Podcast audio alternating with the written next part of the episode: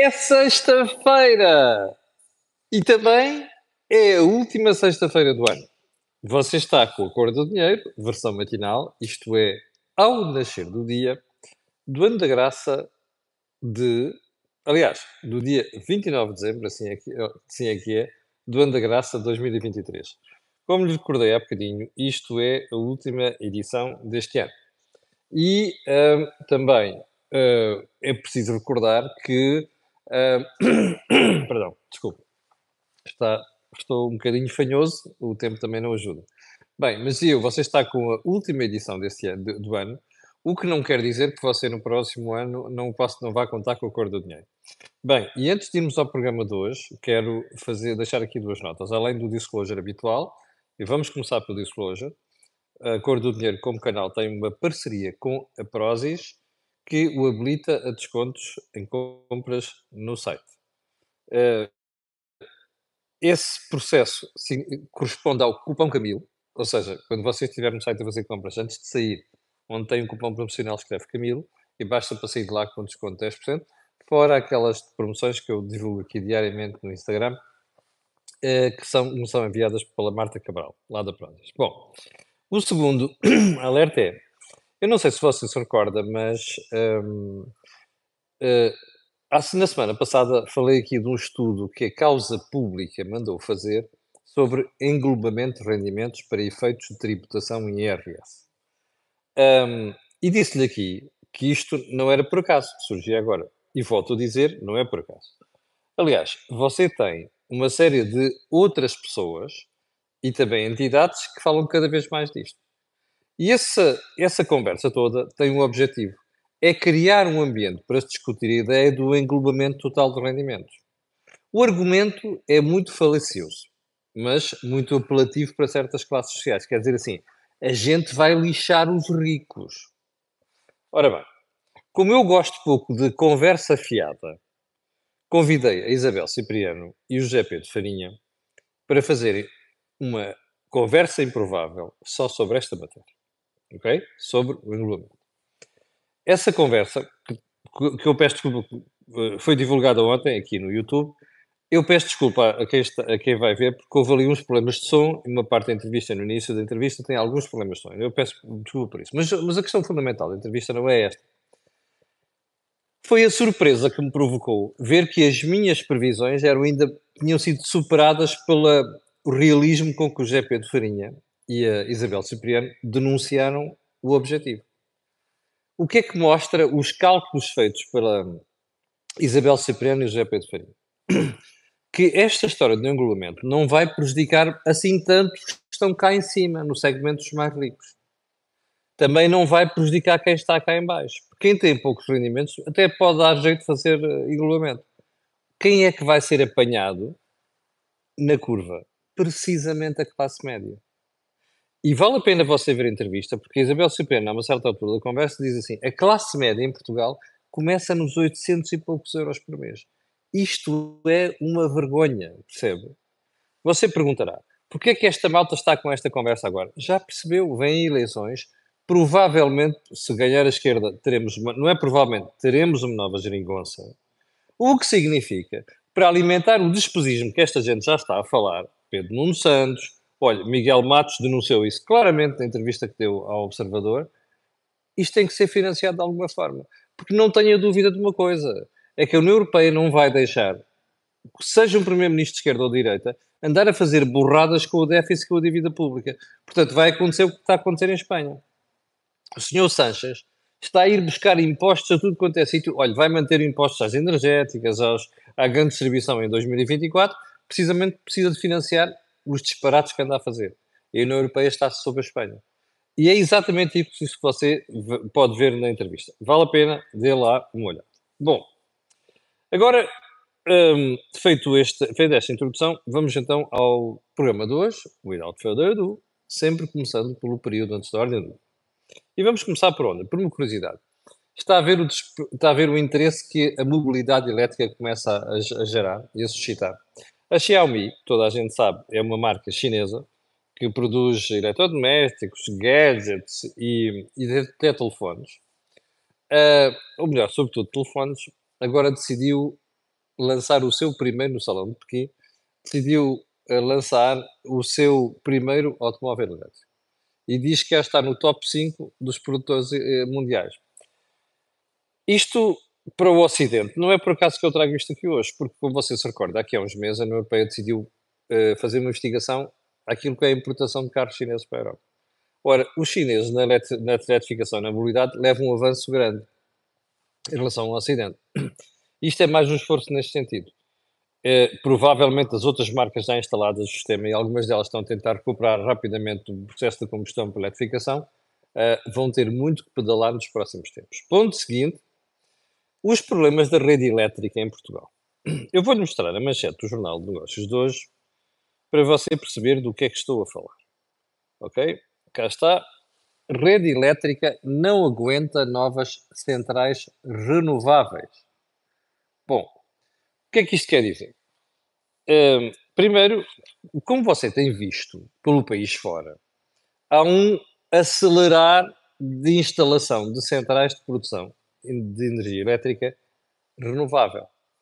Já não são só os aerogeradores, obviamente não são só as barragens, inclusive aquelas que têm sistema de rebombagem nos períodos de, vazio. Uh, isto está a suceder, inclusive, com um, um, número cada vez maior de centrais fotovoltaicas. Uma delas, uma das maiores que se vai instalar, como sabe, naquela cena onde se fez aquela matança uma vez de viados, que, se, que, que tramou a imagem da caça em Portugal, porque tinha, havia ali interesses escondidos. É da verdade da Torre. Ora bem, o que isto nós estamos a ver é aquilo que é a previsão de criação de centrais uh, renováveis vai produzir tanto que a rede já não aguenta com isto. Pá, mas espera aí. Eu já me lembro de ouvir os responsáveis do setor alertarem para isto há mais de dois anos. E mais, não é só os responsáveis do setor, os analistas que conhecem bem o mercado elétrico andam a alertar para este problema há mais dois anos. Então não se fez mais nada. Ou seja, vai-se abrindo os concursos, o que é ótimo, produção de energia renovável. Mas depois, como é que a vamos transportar? Isto é Portugal no seu melhor. Ou melhor, no seu pior. Que é a imagem do país. Não sabe planear e prevenir situações destas. Bem, vamos seguir para mim. Ponto seguinte. Hum, como já percebeu, anda aí uma grande agitação no mercado político com dissidências dos partidos. Vou falar disso a seguir, a propósito da iniciativa liberal. Mas a minha pergunta hoje é diferente. Os partidos que estão a tentar disputar o centro político com ambições a ganhar eleições e governar Portugal, vulgo partidos à direita, vulgo o partido hegemónico até agora, PSD, não está interessado em ir buscar algumas destas pessoas de qualidade, de destaque que estão a sair dos outros partidos, nomeadamente a Iniciativa Liberal? Fica a pergunta no ar. Ponto seguinte, eu já vou voltar à Iniciativa Liberal daqui a bocadinho. Ponto seguinte, a falta de originalidade dos jornais nos últimos dias. Você abre os jornais nos últimos dias e isto é uma coisa de uma falta de originalidade brutal. Porquê? Deixe-me lá pegar aqui um exemplo. Olhe, tudo que vai mudar nos preços em 2024. Um, uh, o preço dos, dos, alimentos vai aumentar, o cabaz, não sei das quantas, sobe, bens essenciais sobem 10%. Bom, a gente anda a ouvir esta conversa há uma série de dias. Já toda a gente sabe neste momento de cor e salteado quais são os produtos, os preços, os serviços que vão subir em 2024. Não é? Eh, já agora deixe-me só realçar aqui um ponto. Andava tudo muito preocupado com a tarifa regulada, não sei quantos de energia, nomeadamente a energia elétrica, e com subidas e o diabo 4, e agora descobrimos que essa subida até vai ser superior àquilo que o regulador e o governo andou a vender durante muito tempo. E estamos a falar das tarifas elétricas. Portanto, uh, qual é a novidade mesmo nisto? Não há mais nada para falar sobre o país, não há mais nada para falar sobre Portugal do que os preços vão aumentar em 2024. Isto toda a gente já sabe. Eu sei que estamos na, na, na semana da Silly Season. Aliás, para mim é uma segunda Silly Season nesta história entre o Natal e, e, e o fim do ano a malta não tem nada para dizer, eu tenho pouco para dizer, e uh, que é preciso buscar alguma coisa. Mas, cara, podíamos ser um bocadinho mais inovadores e mais, um, um bocado mais criativos nesta matéria. Bom, ponto seguinte. Porquê é que não tenho falado das taxas de juro? Pergunta de uma série de espectadores. Por uma razão muito simples. Uh, estou a aguardar uma análise mais detalhada para daqui a uns dias, até porque o que está a passar neste momento é uma baixa efetiva de taxa de juros nas Euribor, mas, atenção, uh, é muita precipitação de quem começa já a fazer aí previsões sobre o que é que vai acontecer, baixas prestações e não sei coisas. Está a aguardar. Bom, o último ponto do Prisões da do Dia tem a ver com Jacques Delors. Eu tinha dito ontem que ia falar aqui uh, de algumas coisas que me recordo de Jacques Delors e da sua prestação enquanto Presidente da Comissão Europeia. Eu tive a felicidade, enquanto jornalista, andar a cobrir as Assembleias Europeias durante uma série de anos. E, e, vi muita coisa acontecer ali em direto, a história da Europa. Eu lembro de ter sido um dos primeiros jornalistas a Portugal a falar de, que tinha chegado a acordo de Maastricht para a criação da, da, moeda única, portanto, do euro, e coisas deste tipo. Mas recordo aquela fase em que Jacques Delors era Presidente da Comissão Europeia e nós tínhamos grandes líderes europeus, François Mitterrand, Margaret Thatcher, um, uh, Helmut Kohl, uh, até o Felipe González e o Cavaco, nessa altura, que eram belíssimos líderes uh, e muito considerados na Europa, mas sobretudo estes que estão aqui a falar, europeus. Ora bem, e aquelas, os finais das cimeiras europeias eram uma coisa fantástica. E uma das últimas cenas que eu me recordo da presença de Jacques Delors foi quando se estava a discutir aqueles últimos detalhes da criação do euro, da moeda única. A Inglaterra estava contra, sempre esteve contra. A senhora Thatcher, apesar de todo o seu liberalismo, estava contra. E a uma certa altura, uh, no, no, final da Cimeira Europeia, numa conferência de imprensa, os jornalistas estavam a questionar o Sr. Delors e ele diz assim, então, mas a senhora Thatcher, porque ele, o jornalista perguntou, mas a senhora Thatcher não quer, e há a oposição da Inglaterra, não sei quantos, e ele diz assim, bom, já reparou, imagina o que era se Deus, quando criou Adão, tivesse tido tantas dúvidas, tantas hesitações, a humanidade, não teria sido criada. A sala toda a rir, um, um brilhante resposta do Sr. Delors. Mas o Sr. Delors tinha uma senhora à altura dele, que era a senhora Thatcher. E na, na mesma conferência, aliás, na conferência de imprensa seguinte, ainda no final dessa cimeira, aparece a senhora Thatcher. E ela, com aquele seu ar combativo e não sei quantos, respondia assim, e depois com uma capacidade oratória absolutamente fantástica. Nós ficávamos parados a olhar para a senhora Thatcher. Ficávamos deliciados a ouvir a senhora Thatcher. Porque aquilo era a natureza do carisma e de liderança pura ali à frente dos nossos olhos. E esta das alguma jornalista pergunta assim, então, Sr. Thatcher, uh, o Presidente da Comissão, Jacques Delors, diz que, com tantas hesitações, se fosse assim, Deus não teria criado Adão. E a Sra. Thatcher diz, ele disse o quê? E o jornalista responde a pergunta. E ela, não é preciso dizer mais nada. Interrompeu o jornalista no meio da pergunta. Eu ouvi o que ele disse. Olha, mas eu tenho uma coisa para dizer. God did best in his second thoughts when he, when he created Eve. Ou seja, Deus fez melhor do que criar Adão. Fez melhor quando criou a Eva. Ou seja, respostas brilhantes de gente com uma qualidade intelectual fantástica.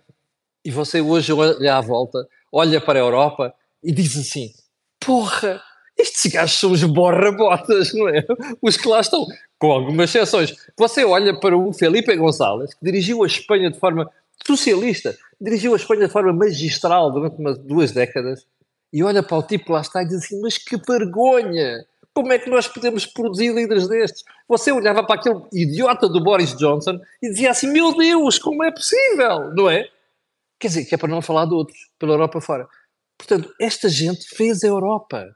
O Jacques Delors modelou a Europa como nós vemos hoje e Portugal deve-lhe bastante. Portanto, se há alguma coisa que podemos fazer por, nestes momentos é agradecer a Deus termos tido líderes deste na Europa, porque pelo menos conseguimos criar uma, uma zona onde não há paralelo nos últimos séculos de não ter havido guerras, que é o espaço da União Europeia. Vamos então para os assuntos mais importantes de hoje, assumindo que, desculpe lá esta, este empolgamento, mas realmente eram momentos absolutamente brilhantes e fantásticos da história da Europa. Bom, um, Assuntos mais importantes hoje. Agrava-se a situação do grupo Global Media. Global Media tem a TSF, o Diário Notícias, o Jornal Notícias e mais o jogo. Acho que é isso. Bom, uh, o Global Media anunciou ontem que não tinha dinheiro para pagar salários de dezembro. Isto já, já tinha de falar sobre esta história toda e da forma inacreditável como é que se gera meios de comunicação social e depois a ambição de certas pessoas meterem setores que não, não se deviam meter e depois acabar assim. Mas pronto. O que me preocupa agora não é isto. Ontem, depois desta intervenção, o senhor Ministro da Cultura, Pedro Dom e Silva, resolveu botar faladura. Para dizer o quê? Para dizer que está preocupado e está desconfortável com a situação. Porque diz, ah, para, agora estou para aqui a dizer que uh, o Estado não quis comprar a participação Global Media na Lusa. E, portanto, que eram 2 milhões de euros. Portanto, isto aqui, nós estamos preocupados com a Lusa. Não estamos preocupados com resolver problemas de teoria do grupo. Bem, isto já sabíamos. O Governo já tinha dito. Mas o que é que me preocupa aqui? É que o Pedro Adão e Silva sente necessidade de vir falar agora sobre a situação. Desculpe, isto é um grupo privado. É um problema da Global Media. Por mais chato que seja, por mais desgraçado que seja, hoje ouvi uma, um delegado da, do, TSF dizer que já havia jornalistas, não tinha dia para ir, sequer para, para ir para o trabalho. Isso é tudo lamentável e temos muita pena. O problema destas coisas é depois começarmos com aquela conversa do epá, vamos meter o Estado nisto. Não! Eu não quero o Estado nisto, isto é um grupo privado e o Estado não tem que se meter nos mídias, ao contrário de quando pai os jornalistas, alguns eh, até são uh, simulacros de jornalistas a defender sobre o Estado que está na crise social. É pá, Deus nos livre. A malta já não se lembra da pouca vergonha que foi nos anos 70 e parte dos anos 80, quando o Estado mandava na comunicação social. Que é para não dizer a pouca vergonha que vemos ainda hoje em dia na intervenção do Estado em coisas como a RDP e a RTP. Não é? Que é lamentável. E que até só desgraça aquilo que é o, o trabalho de gente muito séria que está neste meio de comunicação social. Portanto, pelo amor de Deus, afastem o Estado desta brincadeira. Se alguma coisa tem que ser feita, se o Grupo Vida não consegue pagar aquilo, que venda o grupo ao interessado, é? a quem quer investir na comunicação social e resolva o problema. E já agora só mais uma coisa, não nos ponham a nós, contribuintes, agora a resolver o problema. Eu estou farto disto. Bem, ponto seguinte. Uh, a sangria da iniciativa liberal, que era uma história que estávamos aqui a falar. Bom, eu tenho falado do assunto várias vezes. Eu sei que desagrada muito a malta da iniciativa liberal, mas é para o lado que eu duro mais descansado, ok? Como já expliquei aqui, isto é um canal independente e se há coisa que eu nunca vou deixar de fazer é criticar coisas da minha família política. Como sabe, eu sou da área da social-democracia, com encostadinha aqui aos liberais, ok? Bom, e como sabe, também já deve, deve ter percebido, eu lamento que o PST não tenha percebido em devido tempo que tinha que ter uma veia um bocadinho mais liberal também. Andou a tentar copiar o PS. O resultado foi o que deu, como você sabe, olha, apareceu Chega à direita, à direita radical, e apareceu a Iniciativa Liberal. Tenho muita pena disto. Bom, mas o ponto é este. A Iniciativa Liberal, e quem lá está à frente daquilo, que agora mandou um comunicado a dizer que quem mudou de partido uh, não devia estar no partido, isto é a pior forma de lidar com, com a situação. O, o, problema é que já saiu gente de qualidade e de peso da Iniciativa Liberal. Eu hoje soube, pelo, pelo observador, já sabia de uma ou duas pessoas, não sabia que era uma tendência geral, que uma parte destas pessoas foi trabalhar para o Chega. Eu já conhecia um caso ou. Não, conhecia, não sabia que era tão geral. Bom, o que é que há a dizer sobre isto? É preciso uma miopia tremenda. Para já, como se recorda, eu critiquei aqui na altura João Coutinho Figueiredo pela forma como saiu. E disse aqui que não lhe ia perdoar, entre aspas, obviamente, não, não lhe ia perdoar com voto, é assim que a gente não perdoa os partidos, quando disse que suspeitava que a ideia da saída dele era para ser deputado europeu, que se confirmou agora. Eu não gosto disto. E não gosto da forma como a iniciativa liberal tem estado a ser gerida, nomeadamente pelo Rui Rocha que conseguiu afastar uma porrada de gente. Isto é a pior coisa que pode acontecer aos partidos. Deus uma. Ou o líder é um gajo assim tão bom, lembra-se do Sá Carneiro, que depois diz, é para querem sair, saiam. E a coisa depois compõe-se. Ou então, os partidos começam a desinflar, que eu acho que pode acontecer com a iniciativa liberal. Mas, levando a análise da iniciativa liberal mais para a frente, é caso para perguntar o seguinte. Repare, o que é que você acha que vai acontecer nas próximas eleições? com toda a probabilidade, uma polarização entre a esquerda, nomeadamente o Partido Socialista, e a direita, nomeadamente o PST. Ora, se o Chega está a ir buscar gente da iniciativa liberal, vai-se reforçar. Bom, o problema é que a iniciativa liberal pode ficar ensinduichada ainda mais entre o Chega e o PST. E é neste contexto a liderança anda a dizer: é pá, quem quer sair que saia, que não devia estar cá no partido. Isto é muito pouco chique para utilizar a linguagem do Partido Socialista. E eu suspeito que hum, a coisa pode não correr bem. Ainda para mais, porque algumas coisas das pessoas que saíram, nomeadamente as que foram para o Chega, têm razão. Por exemplo, o partido dominado por pouca vergonha woke, que é uma coisa que me faz impressão na iniciativa liberal, como é que se deixa permeabilizar por esta porcaria da esquerda, chamada agenda woke, não é? Que é para não falar nesta vergonhosa de marginalização dos opositores internos do partido. Enfim, mas eles lá sabem com que, com que linhas é que se andam a cozer. Um, ponto seguinte. Partido Socialista. Uh, nos últimos dias tenho falado com pessoas do partido, algumas muito bem colocadas, que me dizem que existe uma preocupação crescente, atenção ao termo crescente, face ao que pode acontecer nas próximas eleições. Pedro Nuno Santos está longe de convencer os eleitores. Aliás, há uma coisa divulgada hoje pelo Jornal Negócios que diz que nem Pedro Nuno Santos, nem Luís Montenegro convencem totalmente os seus eleitores, potenciais eleitores. E isto é preocupante para os dois. Uh, mas, dizia eu, no Partido Socialista, as, começa a ganhar alguma uh, dimensão, a preocupação, em relação ao que pode ser nas eleições, porque Pedro Nuno Santos não vai ter tempo para se afirmar como líder. Mas toda a gente que anda para aí com a conversa de carisma, não sei o quê, de Pedro Nuno Santos, vai ter uma surpresa agradável ao ver as, esta, estas sondagens. Porque isto leva tempo. António Costa, para se afirmar, levou tempo. António Costa é diferente de Pedro Nuno Santos. E, portanto, esta preocupação é uma preocupação crescente no Partido Socialista. Bom, ponto seguinte.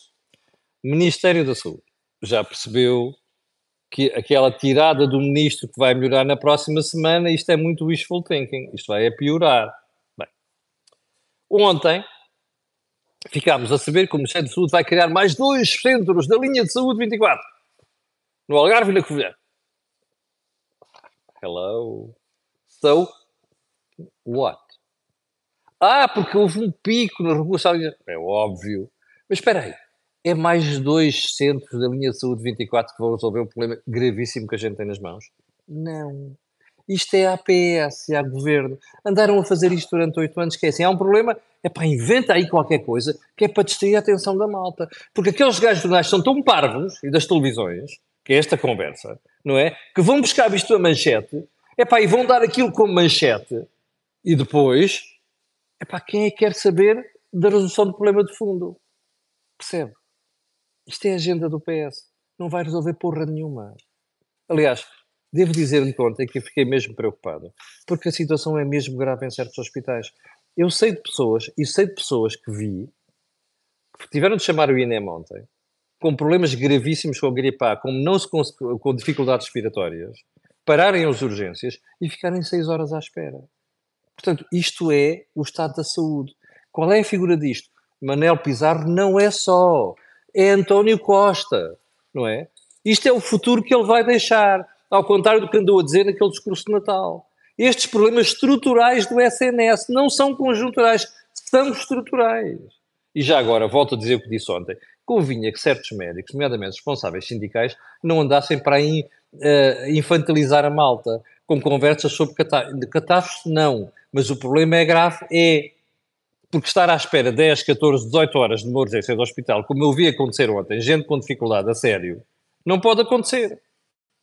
Bom, um, ponto seguinte. Como se recorda também, falámos disto ontem ou antes de ontem, expliquei aqui que o ECO tinha dado uma notícia de que uma parte dos cheques do PRR para Portugal tinha sido congelado. Valor destes cheques, 710 milhões de euros. Ok? Um, sabe o que é que António Costa disse ontem? Diz que o PRR está a avançar muito bem. Está a valorizar os 2.400 não sei quantos milhões que já chegaram. Chama-se isto tentar tapar o sol com a peneira. Nós estamos com dificuldade em implementar o PRR. Apesar do Estado ter posto todo o ónus sobre a parte pública do Estado. Ou seja, com o PRR fazer aquilo que não se fez com o investimento público. Pá, esta implementação já está mal ainda temos estes congelamentos por parte de Bruxelas, que só devem ser resolvidos nas próximas semanas, se não for meses, e é se nós respondermos às preocupações que Bruxelas colocou. E temos o Primeiro-Ministro que está a dizer isto, que está a correr tudo muito bem. Epá, é a Costa, é a Partido Socialista, é a tudo que o PS tem feito nos últimos anos, nos últimos oito anos. É sempre passar a ideia, lembra-se da conversa que contei aqui já, António Costa a dizer, ah, o primeiro governo vai ter, o próximo vai ter que cumprir o PRR. Se ele não tivesse sido votado até 2026, a gente fala do dinheiro. É óbvio, mas isto é o problema que António Costa criou. Porque o PRR já tem um atraso brutal, que eu tenho a certeza que não vai ser executado até 2026. E isto é uma jogada de antecipação do Primeiro-Ministro, que é para dizer, olha, estão a ver, aqueles gajos para não cumprir o PRR, não fui eu. Até tivemos de devolver dinheiro a Bruxelas. É deplorável. Mais uma jogada. Bom, De facto, António Costa não tem um mínimo de pingo de vergonha na cara, como está a ver. Bem, uh, já agora, hum, ainda na, na, na, em matéria de saúde, voltando na matéria de saúde, você recorda-se quando ele disse aqui que o ministro, ainda hoje repeti isto, que o ministro tinha dito que na próxima semana a coisa vai se resolver-se. Eu ontem estava a ouvir a Rita Sá Machado, que é uma pessoa competente, não é? Eu não gostei da forma como ela foi nomeada para Diretora-Geral da Saúde, como não gostou muita gente, mas ela é uma pessoa competente. E então estava a ouvir a Rita Sá Machado e ela dizer assim, ah não, o pico da gripe A deve ser atingido lá para finais de janeiro. Hello? Então o ministro diz que na próxima semana vai aliviar. Ah, vai aliviar o quê? Por o facto de ter havido congestionamentos por causa do Natal e fim do ano. Isso é uma história. Que a história da gripe A tem tendência a piorar. Vai piorar. É a própria Diretora-Geral de Saúde que diz que o pico vai ser em final de janeiro. Está a ver isto? É uma descoordenação total. Não há, não há vergonha no Ministro da Saúde. Não, a vergonha é zero. É para não dizer menos qualquer coisa. Bom, contra, contra, seguindo para mim, ontem ficámos a saber que o desemprego está a subir o número de inscritos, no, aliás, já está a subir há vários meses, mas que uh, sabe quem é o grande responsável pelo crescimento do desemprego? É a precariedade. Jura? Ah, mas espera aí. Você lembra-se quantas vezes o Partido Socialista fez juras desde 2015 sobre pôr fim à precariedade? Primeiro na oposição, depois no governo. Hum, espera. Então é aqui que está a crescer o desemprego. Pois é. Uh, qual é mesmo o resultado da política do PS nesta matéria?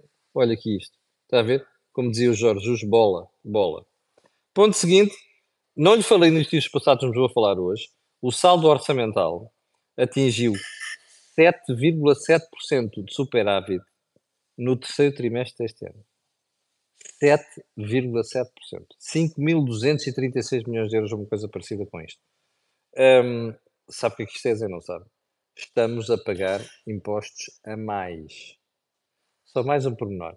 É este futuro que o Sr. Primeiro-Ministro falava no, no, discurso de Natal, não é? Uh, sabe qual é o, o legado de António Costa? É carga fiscal recorde, como a gente vai vendo por estes dados. Percebe? E já agora, só mesmo para terminar o programa, antes de despedirmos, fica a frase da semana. Ouça bem isto que você vai ouvir. Há margem para ir mais além dos aumentos da função pública em 2024. Eu vou-lhe dizer o que é que estamos aqui a falar.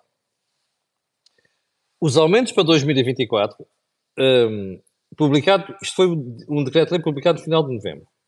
Uh, subidas de 52,6 euros para ordenados até 1.755 euros.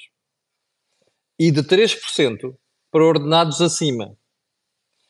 Quem disse aquela frase é o José Abrão, que é o líder da FESAP, que é da UGT. Então, o que é que a FESAP andava a defender? Que este aumento, em vez de ser 52,6, devia ter sido 70 a 80 euros. E que nos vencimentos acima de 1.755 euros, uh, devia ser superior a 3%. Sabe onde é que está a margem que o Jeff Abrão está aqui a defender? Nos seus impostos. Ou seja, esta malta não devia dizer há margem para maiores aumentos da função pública, devia dizer assim, há margem para maiores aumentos de impostos. Porque é com aumentos de impostos que você paga esta marmelada, percebe? Percebe isto? De facto, não há falta de vergonha. Olha, e com isto terminamos a última edição de 2023. Espero que corra tudo bem. Tenha cuidado na estrada e, sobretudo, se conduzir, não beba, ok? Mas não beba mesmo. Porque eu quero contar consigo como espectador em 2024. Tenha um grande fim de semana. Eu hoje ainda vou publicar uma, um corporate business com o José Farinha, Zé Pedro Farinha e Isabel Superiano, mas vai ser lá para o final da tarde. Tenham um grande fim de semana, eu voltarei a tazanar-lhe o juízo logo no início de 2024. Muito obrigado, com licença. Ah, fica aqui o pedido, 5.300 pessoas em direto. Olha, pedido para colocar um gosto, fazer partilha nas redes sociais e subscrever o canal. Muito obrigado. Agora sim, com licença.